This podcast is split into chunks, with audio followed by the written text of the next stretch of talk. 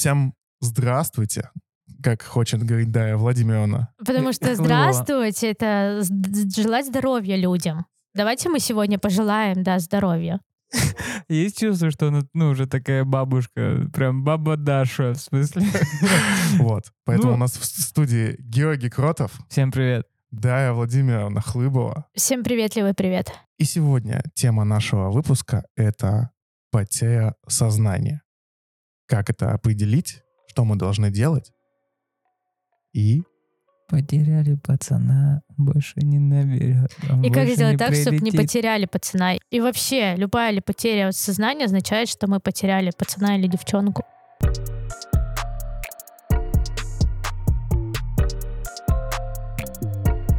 Та-та-та-да-там. Хорошо, хорошо. Ну что, друзья, давайте, наверное, Дая нам расскажет о предобморочном состоянии. Есть ли вообще такое понятие и что мы должны делать? А я вот не уверена в плане того, что существует ли вообще такое понятие на самом деле. Мне просто кажется, что оно такое, можно сказать, условное. В номенклатуре его в медицинской прям нет, но какое-то условное состояние, по которым возникает симптоматика и признаки, и мы понимаем, что человек сейчас может э, а, ну, потерять сознание, оно у него выключится. И, например, если мы предпримем ряд каких-то действий, то оно может нивелироваться. Мгм. То есть если мы можем увидеть э, на наших глазах, что человек говорит, ой, мне плохо, у Да, меня у меня кружится голова, мушки глазам, потемнение, вот начинает как будто гул какой-то в голове, и как Голова будто ты плывет. сейчас, да, в космос улетаешь. то есть, получается, это какие-то предвестники, которые могут нам подсказать, что нам сейчас нужно будет действовать. Да. И, ну, это не происходит просто так, если мы берем, например, обморок, что для этого есть какие-то причины. Например, человек находится в душном помещении, и на- можно увеличить приток свежего воздуха. Или, например, какое-то хроническое заболевание по типу сахарного диабета, и он забыл там поесть сегодня. Либо это стрессовая ситуация, когда человек переволновался на экзамене, например, Кстати, да. И и не поел, например, и еще не перед поел этим. еще до- добавок. А и солнечный удар. Как вам? Да. Но это мы обсудим в следующих подкастах. Ты просто так вздохнул. Кто-то должен был выдохнуть. Э, Мне кажется, самое важное, именно если мы видим у человека, что вот он вот-вот потеряет сознание, это защитить его голову от контакта с какой-нибудь твердой поверхностью, как вы считаете? Ну да, тем более есть же разные эти моменты. Вот, например, одна из известных э, певиц, помните группу вот эта «Две Маши»? Мгм. По лицу проса, я бегу боса. и Вот, кстати, вот одна, твои короче, из Маш, Э, Была прям история о том, что она шла по улице и, и потеряла сознание. У нее был не обморок. У нее была прям конкретная потеря сознания из-за какого-то ее там состояния болезни. И она очень сильно ударилась головой и потом долго реабилитировалась в больнице. Потеря сознания — это не всегда так красиво по стеночке, например, как это показывают в фильмах. Это э, не театрально, ну, может быть, а может быть э, на самом деле очень опасно. Ну вот здесь вот факт-чекинг. Солистка дуэта «Две Маши» провела в реанимации 9 дней после черепно-мозговой травмы.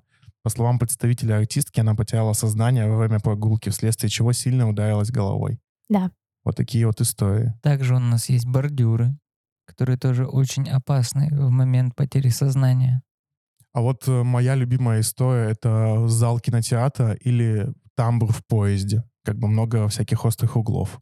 Кстати, у меня была история, я как-то была в Питере, это было много лет назад, в 2018 году, когда я вообще еще не увлекалась даже первой помощью, но я уже училась в медицинском.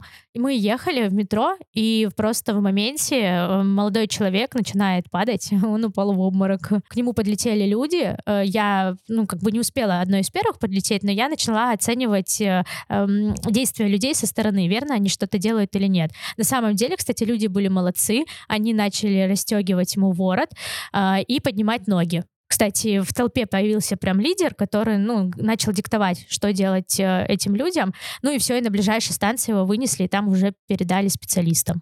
Ух ты, крутая история. И еще, кстати, у меня была история, как раз-таки на Тавриде она произошла. Был очень жаркий день, мы снимали э, перформанс для видео, о, для, на видео, чтобы потом его крутили по телеканалу «Россия».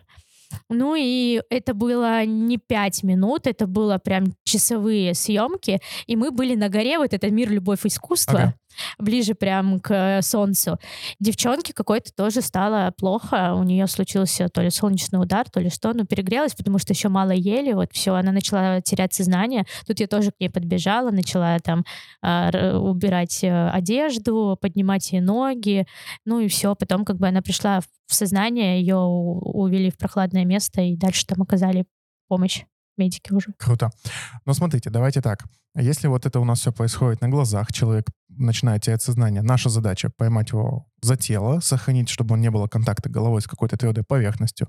Дальше мы можем положить его на твердую ровную поверхность, аккуратно положить, поднять ноги, расстегнуть ворот, открыть окно, если вы в каком-то помещении, либо унести его в тенек, если вы находитесь на солнце. Правильно я понимаю? Да, У меня была такая ситуация тоже. Я когда-то был в кадетском классе, ну и понятно, что на 9 мая у нас шла коробочка. Потом стояла на сквере. И парень стоял в коробочке первой линии. Я стоял прям вот за ним, смотрел ему в затылок. Мы стоим минут 30, а как раз жара была. Ну, вроде бы мы в беретах, все хорошо должно быть. Но форма темная, и она прям сохраняет тепло. И просто в каком-то моменте он стоит, я смотрю, а он начинает так вперед лететь. Вот прям как ровно стоял, так ровно падать. Я его хватаю за шкирку. Он завис вот в этом положении на 45 градусов. Мы его оттаскиваем обратно, кладем на траву, поднимаем ноги, и он уже пришел в сознание. В кадетском классе, в 11 классе он знал, что нужно поднимать ноги. Вот красавчик на самом деле. Вот мы начали э, вспоминать, я вообще в голове у меня еще всплыли много историй, когда у меня были там э, ситуации, я ловила там людей в предобморочном состоянии, когда я сама там в детстве падала один раз в обморок, и я понимаю, что это действительно очень распространенное. Чаще всех она просто может проявиться. И на самом деле вокруг нее много мифов и неправильных действий, которые говорят, что нужно предпринимать во время, если ты застал человека без сознания, особенно при обмороке. Но давай сначала все-таки проговорим, что мы должны делать. Еще раз, э, я проговорил про предобморочное состояние, если это происходит на наших глазах. Но если мы вдруг видим человека без сознания, оцениваем сознание, сознания нет, оцениваем дыхание, дыхание есть, то мы ему подаем боковое стабильное положение. Да, наше любимое который может сделать вообще любой человек, любой Всю физической подготовки, даже я, он могу Андрея перевернуть. И теперь мы опять сталкиваемся с самым сложным нашим этапом. Это когда мы должны объяснить действия только голосом, чтобы они еще были понятны. Ну, я, я предлагаю отдать это гею. Его любимая Да, его этот, любимая рубрика. рубрика. Я объясняю словами свои действия. Представим ситуацию. У нас есть пострадавший без сознания. Мы увидели его предобморочное состояние, когда он начал падать. Как сказал Андрей, мы подбежали, но, разумеется, не во вред своей безопасности, потому что в тот же момент, когда мы бежим, можем споткнуться, упасть и тоже потерять сознание. Опять же, мы его поймали, положили на землю, на, на спину. Мы стоим сбоку от тела, руку, ближайшую к нам, сгибаем в суставе плечевом на 90 градусов, в локтевом суставе сгибаем тоже на 90 градусов, ногу, которая дальше. Я сейчас просто это показал. Нет, почему? У тебя вот рука, вот у тебя 90 градусов. А, 90. Это 90. ближайшее как тебя? Да, 90. Я Два вот сейчас смотрю угла. на этих двух людей, которые не могут понять, что такое 90 градусов, Ты и поняла думаю, же? а, что э, Мы сейчас должны- наши слушатели в моменте просто сломались. Мы должны Давайте собрать... так, открывайте Яндекс Поиск, забивайте боковое стабильное Это положение, обложка, картинки. это будет обложка нашего подкаста, этого выпуска. Я придумал. В общем, я придумал проще объяснение. Сумма смежных углов руки должна быть 180 градусов. Э, Уважаемые слушатели, пожалуйста, изучите, как выполнять боковое стабильное положение на нашем курсе. Вы можете пойти любые курсы в своем городе по о первой помощи. Вы можете посмотреть ролики на Ютубе, на Рутубе под названием «Живу в больнице», а, либо использовать специализированную литературу, одобренную Советом первой помощи. А также можно прочитать блог в Одноклассниках, живу в больнице. Он еще ВКонтакте есть. Вот. И ВКонтакте. Даже ты согласна? Да, я согласна, потому что на самом деле это сейчас сложно визуализировать на словах. Давайте, наверное, просто разберем суть этого бокового стабильного положения, для чего мы его делаем, потому что если человек у нас упал, э, в большинстве случаев он не падает камнем вниз, ну, наверное, только на э, кадетских выставках, а, и он выставках. Перед вами представлен кадет 17 лет. Да, 182 И они, и сантиметра. они как на собачьих этих выставках идут такие, он, марширует вот так вот. У них еще эта полоса препятствий Да, да, да. С ним дрессировщик этот бегает, он там по трубе проскакивает, там на качельках. В общем, Да, человек в хорошо. основном падает при потере сознания на спину. И это очень опасно. Опасно западением языка. Или, например, если возникнет рвота, человек может задохнуться в собственных рвотных массах. Поэтому нам нужно перевернуть его на бок, а, чтобы все это а, нивелировать, чтобы это ну, предотвратить и аспирацию, и западение языка и так далее. Чтобы он мог Чтоб сам не за- дышать. Да, Да, в чтобы он мог очередь, сам да. дышать, и его э, верхние дыхательные пути не были перекрыты. И на самом деле э, э, по- это положение делается так, таким образом, что вы когда посмотрите, как оно делается, вы для себя делаете два рычага, а, за которые вы можете спокойно перевернуть тело пострадавшего. И оно ложится так, э, устойчиво, что ни при каких обстоятельствах, вот это, можно сказать, размягшее тело э, пострадавшего человека без сознания не э, перевернется на спину. Вот. Да, к слову, размягшая, человек без сознания не... Контролирует тонус мышц. Да, и поэтому он такой будет... Поэтому Да. язык как, Как раз таки сосисочка. будет... Поэтому язык же и будет расслабленный. Да, именно поэтому мы его поворачиваем в боковое стабильное положение, в первую очередь для освобождения верхних дыхательных путей. А также, если будет грозить какая-то история с аспирацией, то есть попаданием рвотных масс в легкие, мы тоже это нивелируем, потому что под силой тяжести это все будет выходить наружу. В общем, зарезюмировали, вы теперь поняли, почему это важно. Да.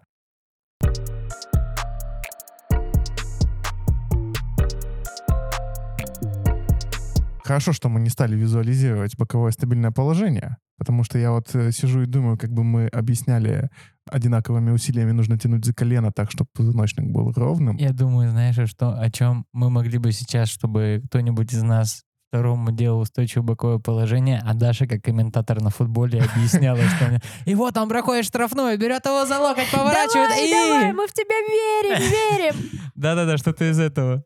По поводу штрафных. А давайте обсудим, а, что нельзя ни при каких условиях делать, если человек потерял сознание. Я тут недавно был на курсах первой помощи, вот, где нам рассказывали о нашатыре. Ребята, вы поддерживаете эту историю? Нет. Нет, я точно А нет. теперь почему? Давайте У меня объясним, и- почему, Даш. А у меня есть два случая из жизни. Давайте объясним сначала, почему. У наверное. меня Давай. один есть очень яркий. Потому что обморок, он не случается просто так. У него есть всегда какая-то причина, которую мы уже с вами ранее проговаривали. Это, например, э, хроническое какое-то заболевание, Стресс. Тепловой стресс, удар. тепловой удар и так далее. Когда вы хотите оказать первую помощь при помощи нашатырного спирта, во-первых, где вы его возьмете, потому что если вы знаете состав аптечки первой помощи, нормальной аптечки первой помощи, там нашатыря нет. А во-вторых, даже если вы найдете его, приложите, э, да- дадите понюхать пострадавшему, он не уберет вашу причину. Как был низкий уровень сахара, так он и останется. Как было человеку жарко, он на солнце стоит, ребят, так все это ну, останется, не уберется. Что же делает в это время нашатырь? Помимо того, что самое распространенное, что вы можете обжечь слизистую э, носа, и тут играет немножко другой механизм. Мозг живет такой себе живет. У него случилась потеря сознания, мозг ушел, можно сказать, в перезагрузку, в гибернацию, в сон. Нашатырь действует для определенных, э, можно сказать, точек рецепторов э, головного мозга как сильный раздражитель. Мозг сквозь сон понимает, что его раздражает, такой, а что у вас происходит? И просыпается. Понимает, что что с ним происходит, что причина обморока не убралась, и обратно отключается в сон. Думает, да идите вы, я обратно спать. Вы думаете, надо еще усилить дозу на шатыря, начинаете еще больше там мазать его, еще что-нибудь по щекам, растирать Самый виски. яркий пример, наверное, это вот когда человека, когда он спит ну, в глубоком сне, просто резко разбудить. Да, вот да. это, наверное, самое я. Ты, вы, ты его будешь, он подрывается, не понимает, что происходит. Мало того, что он может сам себя повредить, так потом же он еще, опять же так же просто вырубается. В общем, и все это начинается по кругу, э, как этот волчок конь по кругу бегает, вот то же самое с мозгом происходит, и возникает, можно сказать, такой э, син- синдром загнанной лошади, и это не работает.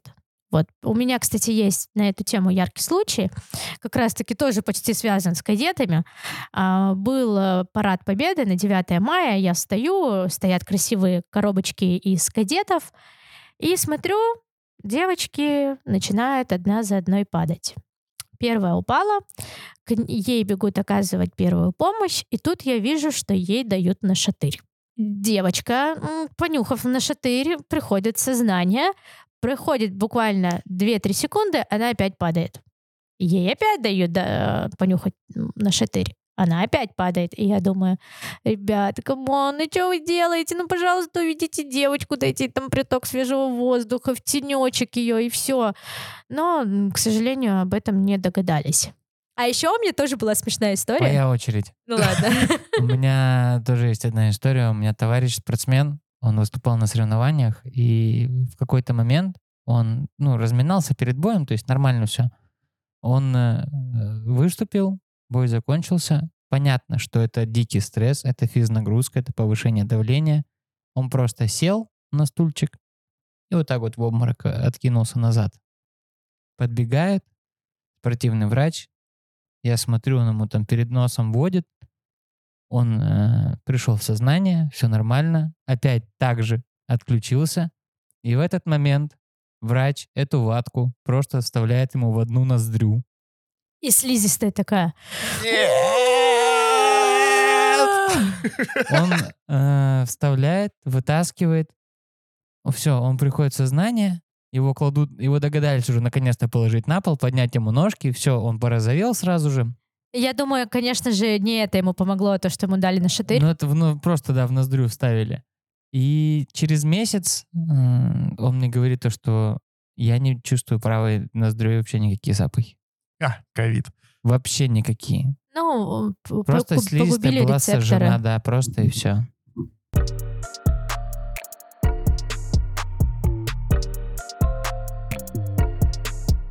Самое главное запомнить, что не нужно делать лишних движений, не давать ничего там, не нюхать, не прыскать водой, Тем не, более не засовывать в нос. не не засовывать никаких там нашатырей, не бить по щекам, там, не вытряхивать прям душу из этого человека. А самое главное, запомните, при обмороке надо убрать его причину.